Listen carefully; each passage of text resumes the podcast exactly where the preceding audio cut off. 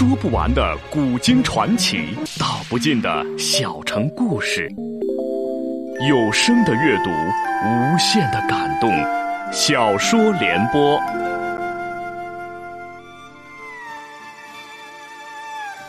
三国末年，司马氏把持魏国朝政，不惜私养死士，以暴力暗杀政敌。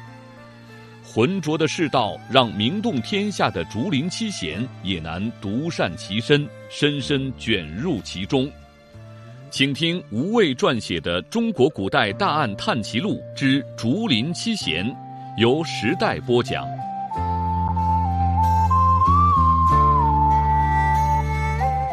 公元二三四年，诸葛亮领兵十万攻魏，在五丈原与二十万魏军隔渭水相持。诸葛亮担心粮草不济，多次挑战，司马懿始终坚守不出。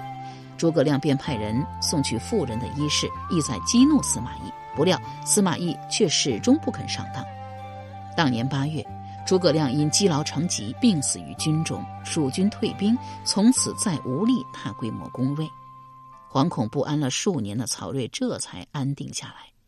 因为司马懿在抗击诸葛亮的连年北伐中居功至伟，曹睿对他极为信任。外患暂时消除之后，曹睿便将大权尽托给司马懿，自己则迫不及待开始了颓废的享乐生活，大兴土木，留意玩事，大选美女。之前魏国连年征战，军用耗费巨大，而他每年用于后宫玩乐的费用与军费数目大体相等。如此惊人的消耗，导致百姓凋敝，四海分崩。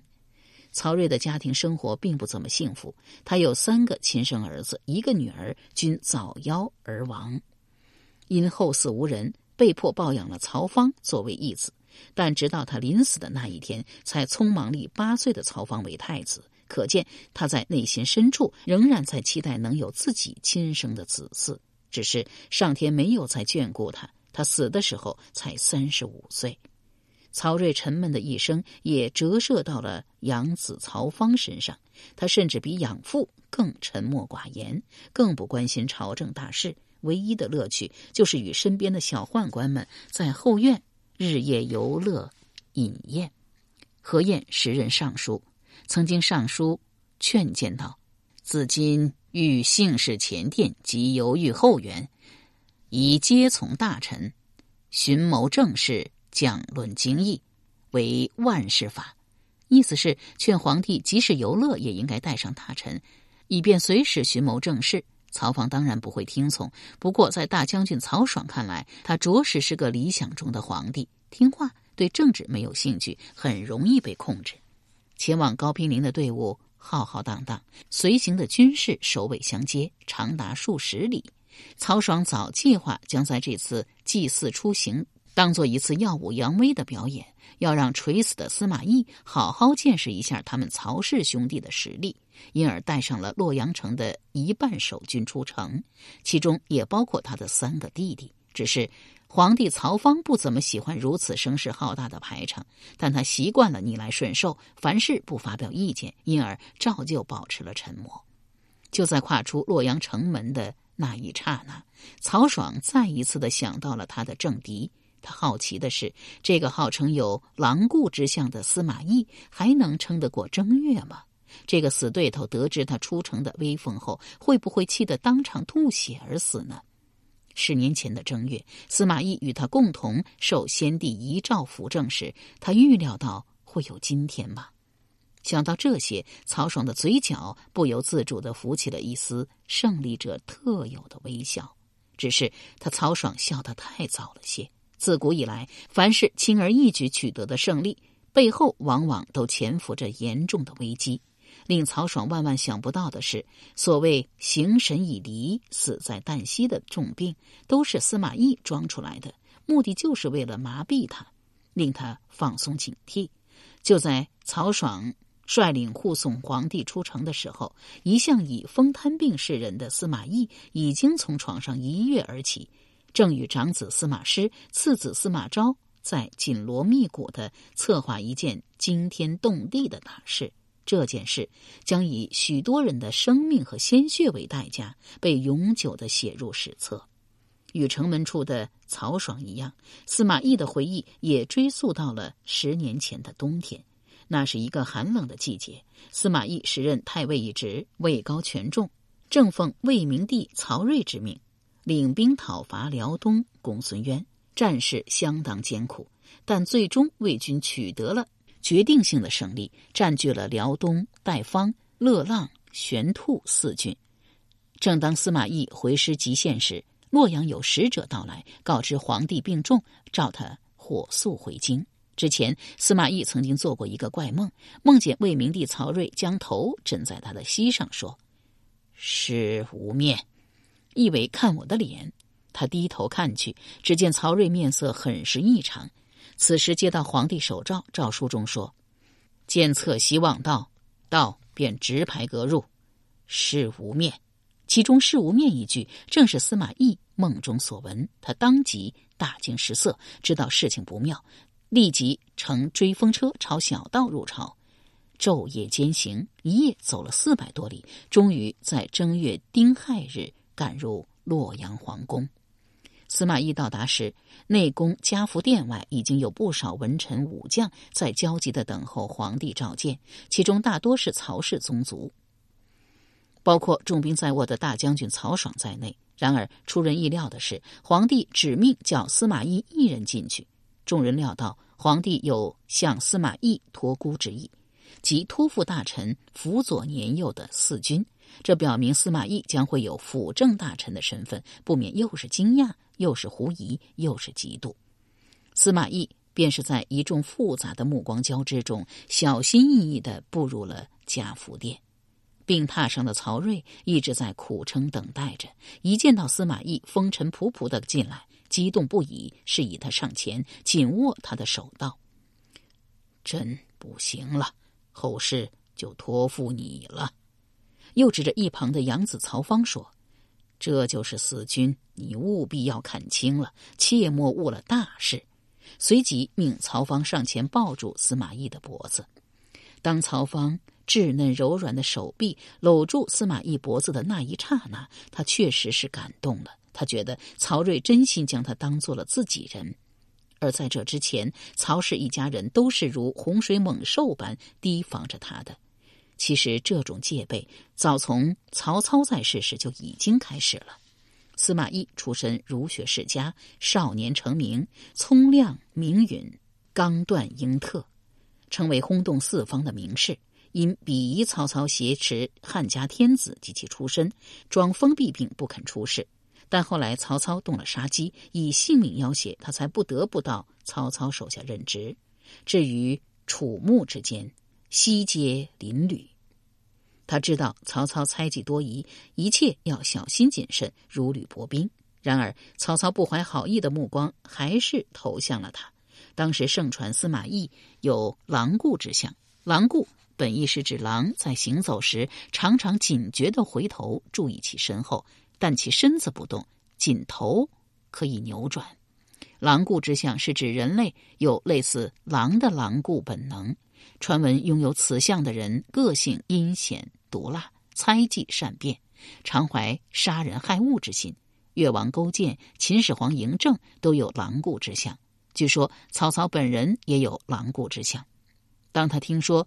司马懿亦有此能耐后，暗中仔细观察，发现果真如此，不由得暗生忌惮，只让司马懿担任文学之职。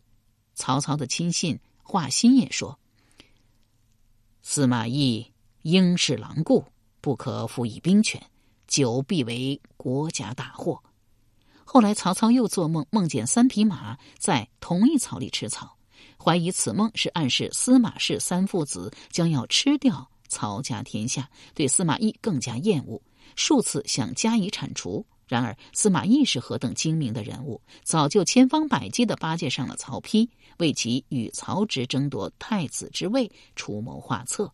梅雨大谋，折有其策，因而每次曹操决定下手时，曹丕便加以保护。加上曹操久有代汉自立之心，天下名士如荀彧。崔琰等人对此均持有异议，司马懿却是在这个最为关键的问题上主动示好，称汉运垂中，殿下十分天下而有其九，以服侍之，权之称臣，天下之义也。支持曹操称帝，因而与拥汉者比较起来，司马懿的威胁要减轻了许多。曹操虽不再发难，司马懿却无时无刻不寝食难安。直到曹操死去的那一天，他才略微松了口气。他知道世间最能置他于死地的对手死了，曹操死了，朝野危惧，局面动荡不安。曹丕任用司马懿管理丧葬诸事，内外由此肃然。曹丕的登基，令司马懿之前的种种刻意经营都得到了丰厚的回报。他被封侯，官至辅军将军、录尚书事，参与军国大政。可惜的是，曹丕在位不到七年时间，司马懿尚未能有机会一展才华，曹丕已然病死。当时有著名相士朱建平，精通相术，于街巷之间为人相面，无不应验，号称许父第二，与神医华佗之医术并称为当世非常之绝技。曹操任武官将时，曾请朱建平为自己算命。朱建平迟疑了一会儿，才答道：“将军寿命八十，四十会有小难。”黄初七年，也就是公元二二六年，曹丕四十岁，身患重病，自知不起，又想起当年朱建平为自己相面的情形，遂告知亲信道：“朱建平说，朕能活八十，是指昼夜加起来计算的。”朕的命数该到尽头了，不久果真死去。曹丕临终前命司马懿与曹真共同辅政。真正让司马懿成为挥斥方遒的英雄人物的，正是身处扑朔迷离的魏明帝曹睿。自曹睿登基之时，蜀国丞相诸葛亮不断率众北伐中原，历时七年，正是司马懿指挥有方，集中优势兵力，采取防御战略。力抗蜀军，才使得诸葛亮数次无功而返。就连号称卧龙的诸葛亮也承认道：“我所担心的只有司马懿一人而已。”司马懿诚然有功于魏国，但正是这一系列的军功，令他在魏国建立起了极高的个人威望。他由此成长为一匹有能力驰骋天下的千里马。曹睿则是他的伯乐，而今他的伯乐临死，又托孤于他。而不是外面那群虎视眈眈的曹氏皇族，如何不令他心潮澎湃，感慨不已？当即，司马懿拜倒在地上，顿首流涕，向垂死的皇帝和年幼的四军表示忠心，信誓旦旦的表示定将竭心尽力，不负所托。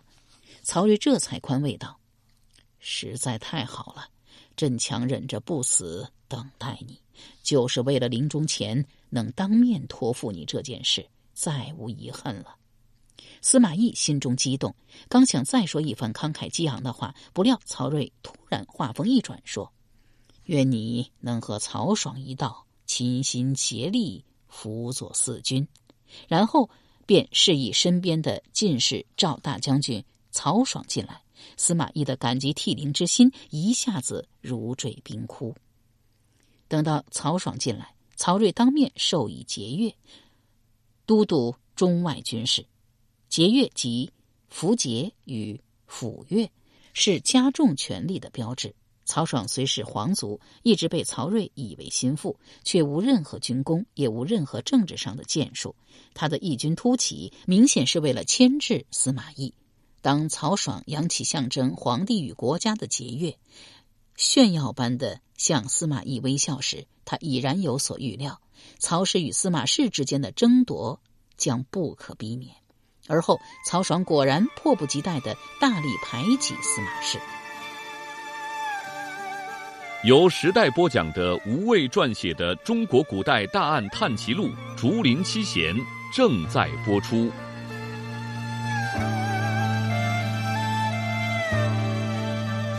起初，司马懿任侍中、录尚书事。曹爽想让尚书奏事先通过自己，以便专权，便向少年天子曹芳进言，改任司马懿为大司马。因以前有不少大司马死在任上，被视为不吉的职位，又改任司马懿为太傅，如同西汉萧何那样入殿不趋。战败不明，剑履上殿，名义虽尊，却是没有任何实权。司马懿长子司马师掌握禁军，也被迫辞职，改由曹爽之弟接任。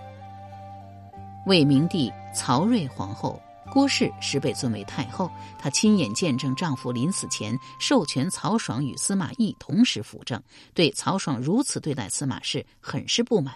曹爽得知后，立即抢先将郭太后强迁到永宁宫软禁，让他从此无法接近影响小皇帝曹芳。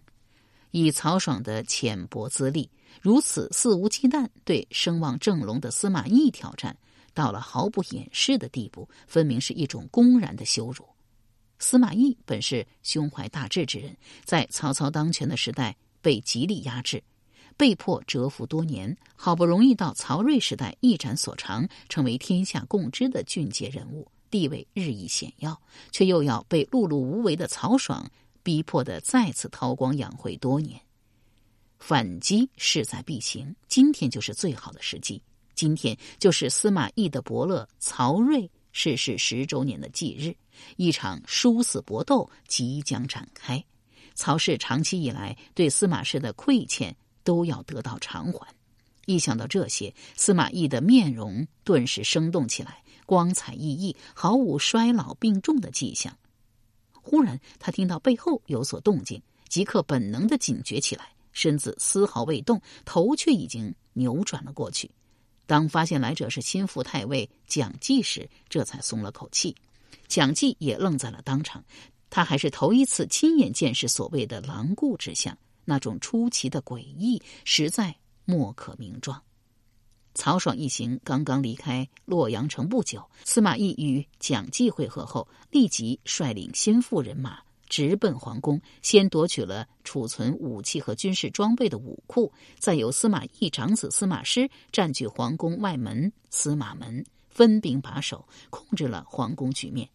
司马懿与蒋济则赶到永宁宫，先声夺人的向郭太后上书，罗列曹爽种种乱法不臣罪状，请求下诏罢免曹爽兄弟官职。郭太后当日被曹爽以武力。逼迫迁宫之时，曾有过与年幼皇帝曹芳涕泣而别的凄惨情形，至今犹自耿耿于怀。他是个见识浅薄的妇道人家，尚看不到司马懿取代曹爽后，曹魏政权将要面临的危机，便顺水推舟的下达了废除曹爽兄弟官职的诏书。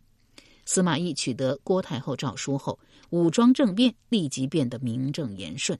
他随即命亲信兵马立即奔赴各城门，以皇太后的名义关闭城门，不准任何人出入。曹爽虽然弄权已久，但政治上并不得人心，亦无军功震慑住军队。而司马懿曾为魏国立下不世奇功，声名卓著。令人振聋发聩，几乎是一呼百应，不费丝毫力气便完全掌握了全城的军队，控制了京师要害。这就是历史上著名的高平陵事变，其实是趁政敌前往高平陵之际，发生在洛阳城中的一次兵变。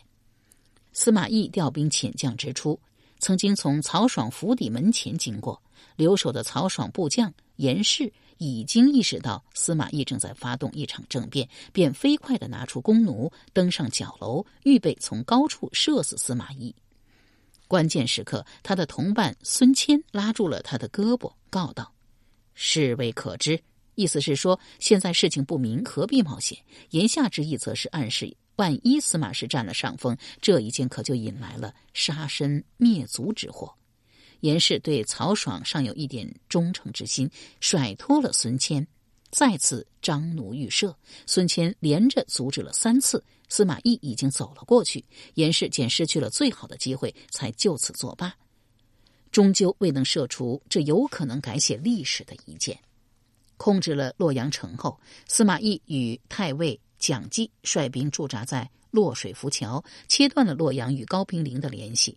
尽管他事先做了极为周密的计划和安排，还是有人闻风逃出了洛阳城，赶去高平陵向曹爽报信。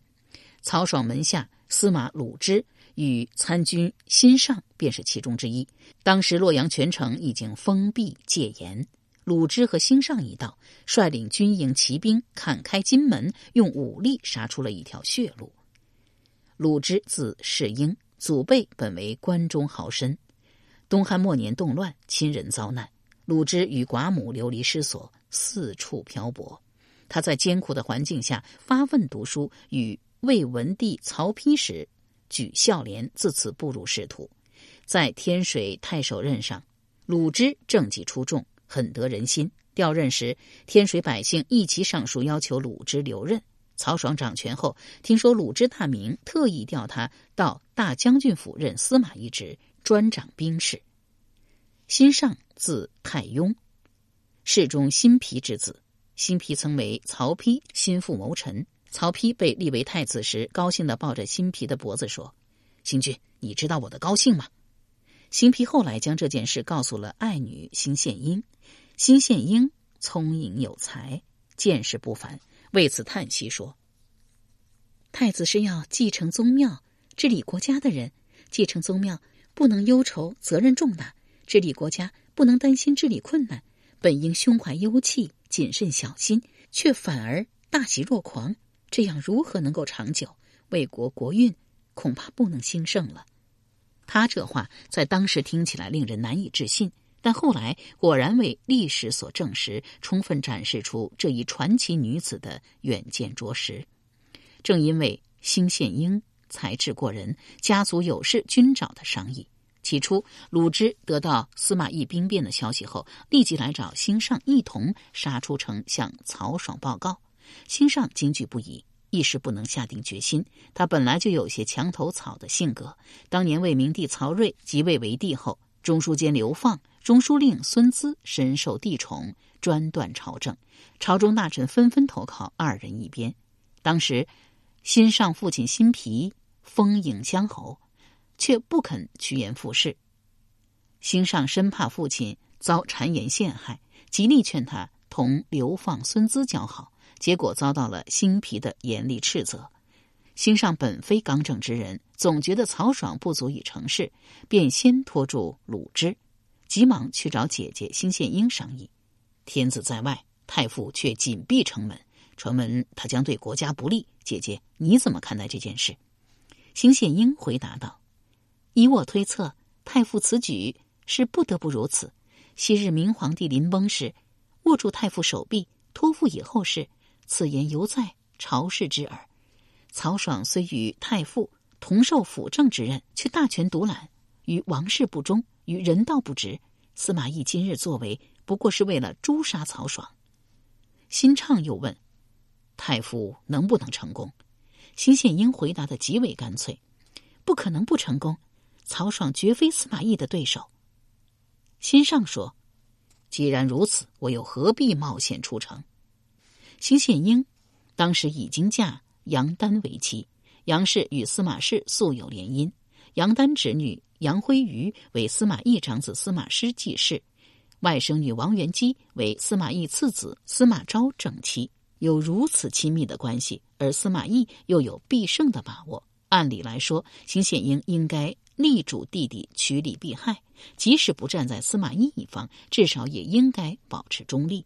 不料，正当心上要出去一口回绝鲁之时，邢献英却叫住了他，告道：“你必须跟鲁之。”一起出城报信，星上愕然不解。邢显英遂解释道：“恪尽职守，这是人的大义。一个普通的陌生人有难，尚且要伸出援手，更何况你身为曹爽的部属。”星上听了，深以为然，正要依姐姐之计行事，邢显英又叫住了他，叮嘱道：“为人重用，就该为上司效命。你只是普通部属，只需尽该尽的责任。”跟着大家一起去就行了。言下之意是暗示心上并非曹爽亲信，不必为他以性命相搏。心上于是与鲁之一起出奔城外。心上和鲁之只是充当了通风报信的小角色，二人带出城的兵力也只有寥寥数十人，并没有对司马懿造成实际的危害。但另外一个人的出逃洛阳城，却令司马懿骇然失色，爽然变色道。智囊亡矣。这个被司马懿称为智囊的人，就是桓范。桓范字元泽，出身儒学名门，文才出众，为当世名士。他在建安末年即入仕曹操，历任羽林左监、中领军尚书、征虏将军、东中郎将、兖州刺史等职。曹爽当权后，为提高声望，延揽了一批名士入朝，如何晏等人均得到重用。桓范也因为跟曹氏同乡，又德高望重，被拜为九卿中的大司农，深得敬重。不过敬重归敬重，曹爽与桓范并不亲密。懂得吃喝玩乐、享受的何晏更讨曹爽欢心。只是桓范毕竟政治经验丰富。是曹爽一党中最杰出的人才，因而得到了“智囊”的称号。由时代播讲的无畏系列小说《竹林七贤》，今天全部播送完了，感谢您的收听。